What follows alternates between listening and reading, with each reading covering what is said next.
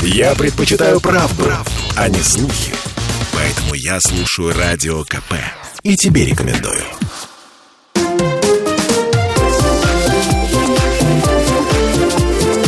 Открытая студия. Открытая студия «Радио Комсомольская правда» работает на крупнейшей в нашей стране тусовке пиарщиков, людей, которые так или иначе меняют наше с вами представление о том, как устроен окружающий мир. Baltic PR Weekend. Я Дмитрий Делинский. У нас в гостях Андрей Баранников. Точнее, это мы в гостях у Андрея Баранникова. Гендиректор агентства SPN Communication, организатор Балтика. Андрей Петрович, здравствуйте. Здравствуйте. Очень рад вас видеть и слышать. Эм, взаимно, э, тем более, что уже не первый год. Не первый год, правда. Слушайте, Вы у нас очень дорогие, желанные гости. Спасибо. Правда. Была тенденция, э, когда Москва э, высасывала все человеческие ресурсы, в том числе Андрея Баранникова высосала. Вот. Тем не Увы, менее, да. самая большая тусовка пиарщиков э, в городе Петербурге. Да, да, можно так сказать, но другой вопрос, что, конечно, если мы посмотрим на географию гостей, то мы увидим, что где-то примерно 80% гостей – это гости из Москвы. А Балтийский уикенд на сегодняшний день, он проходит в Санкт-Петербурге, но его нельзя привязывать к Санкт-Петербургу, или не только к Петербургу, или не только к Москве. Это э, крупнейшее на сегодняшний день событие в области коммуникации не только в России, но и в Европе. Потому что до того, как э, э, мы получили все проблемы, связанные с ковидом... С нас... закрытыми границами имеете да, да, конечно. У нас на последней конференции до ковида было больше 700 участников. В этом году мы были жестко ограничены цифрой 260, и последний, наверное, месяц уже вынуждены были отказывать желающим посетить, потому что просто не имели права эту цифру превысить. Вот. Больше конференций собираются только в двух странах, в Соединенных Штатах и в Китае. В Европе ни одна конференция не собирает такое количество людей, как Болтик. Ну, повторю еще раз, я сейчас называю цифры доковидные. Вот. Но я счастлив тому, что все-таки мы не прерывали встречи в офлайне. И вы помните, как мы радовались в прошлом году, когда э, на аналогичном эфире говорили о том, что какая удача, какое большое счастье, то, что нам все-таки удалось провести Baltic Weekend в прошлом году в Петербурге вживую, и мы все встретились. В этом году таких препонов было, слава богу, поменьше, потому что была уже четко а, продуманная процедура, которая известна любому организатору мероприятия в Санкт-Петербурге, и мы, в общем, успешно эту процедуру прошли, поэтому мы опять здесь, в отеле «Каринтия». Счастлив вас видеть. Um.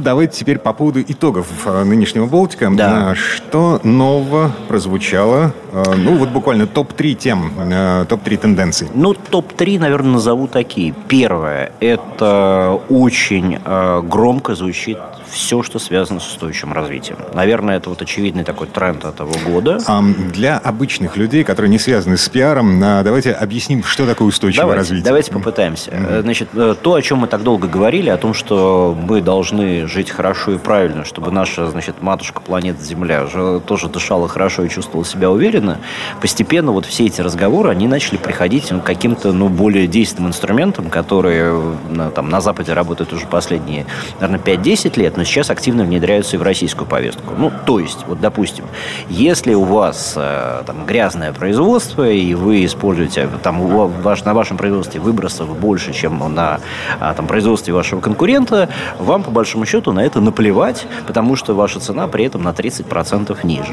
Угу. И, а, естественно, что, а, так сказать, цена является определяющим фактором практически ну, во всех сферах нашей экономики. Вот. Но постепенно ситуация меняется, потому что мы понимаем, понимаем, что любая зеленая повестка, люб, любое производство, связанное с более, скажем так, более, более чистое производство, производство, которое не использует так активно грязные выбросы, оно дороже. И вот только что состоялась сессия по устойчивому развитию, все абсолютно производители говорят одно и то же, что а, вот эти все изменения, они очень дорого обходятся компаниям, в том числе компаниям международным, которые работают в России, и компаниям российским. Но они идут на эти изменения. Они идут, они, а, они, может быть, и не хотят идти на эти изменения, так положа руку на сердце, но у них просто нет выбора выбора. О, Потому что если мы говорим, например, о компаниях публичных, которые активно торгуются, допустим, на рынках э, ценных бумаг и активно торгуются на рынках, где работают а, фонды, то сейчас у очень многих фондов идут ограничения от конечных а, вкладчиков о том, что а, те а, компании, которые не уделяют достаточного внимания повестке устойчивого развития, соответственно, как бы а, эти компании, они эти деньги могут просто не получить. Законный вопрос может возникнуть у нашего слушателя. Причем тут Россия? То есть мы говорим там про американские примеры, мы говорим про европейские примеры. Ничего подобного. Вот сейчас сидела, значит, уважаемая компания «Полюс», крупнейший производитель золотодобывающей промышленности в Российской Федерации. Они рассказывали о своих достижениях. Другой пример, как раз очень хороший санкт-петербургский пример. Компания «Проект 111», крупнейший производитель сувенирной продукции в России. Кстати, со штаб-квартирой в Санкт-Петербурге, чему я очень рад. А, строит сейчас второй по величине склад э, сувенирной продукции в Европе. Кстати говоря, будет он там первый, вот они говорили, что в Испании, второй, соответственно, в Санкт-Петербурге. Закончит на Волхонском шоссе э, в скором времени. Так вот, э, могу сказать, что эти компании, они говорили о том, что да, для них действительно это важно. И это не пустой звук, это не пустые слова. То есть то, о чем мы говорили, ну, знаете, с такой Дякую. Легкой ухмылкой и рассматривали это больше как такое кокетство, там, 2-3 года тому назад. Сейчас мы понимаем, что, в общем, от кокетничания компания переходит к делу, потому что очень верно заметила сегодня Мария Дерунова, которая работает в правительстве Москвы, что если ты сейчас начинаешь думать на эту тему, то через 15-20 лет тебе не придется продавать за копейки свой бизнес, потому что возможно, что к тому моменту настолько будут жесткие требования в области а, как раз устойчивого развития, что а, компании будут вынуждены просто уходить с рынка. У них перестанут покупать покупать продукцию? Um, то есть, с, с одной стороны, это um, с основной стороны, это давление властей, это власти так влияют? А, Или знаете, это в людях просыпается совесть? Э, скорее, здесь и первое, и второе, и третье. Я, я думаю, что третье можно говорить о том, что еще есть э, очень серьезное давление внутрикорпоративное. То есть компании, они уже постоянно соревнуются между собой, они работают на жестком конкурентном рынке, поэтому они постоянно должны говорить, говорить, говорить о том, а, как много они делают для того, чтобы там планета стала чище. Мы же видим, как бы там хотелось нам этого или не хотелось, мы видим, что есть позитивные изменения. Там появился раздельный сбор мусора. Да, может быть, он не везде, а, но там та же самая Москва, тот же самый Санкт-Петербург, ну, изменения очевидные. Сегодня основная дискуссия, кстати говоря, вот э, между Виталием Богаченко из Лафаржа и, соответственно, Марией Деруновой э, была вокруг того, а можно ли, уместно ли говорить о том, что повестку устойчивого развития хорошо понимают и чувствуют э, за пределами Москвы. Лафарж что... – это крупнейший производитель да. цемента. Абсолютно верно. И, и для них это более чем актуальная история, потому что у них очень, опять-таки, грязное производство, и это, естественно, всегда накладывает сложности в э, там, их работе на европейских рынках, на американских рынках. И сейчас то же самое начинается и здесь.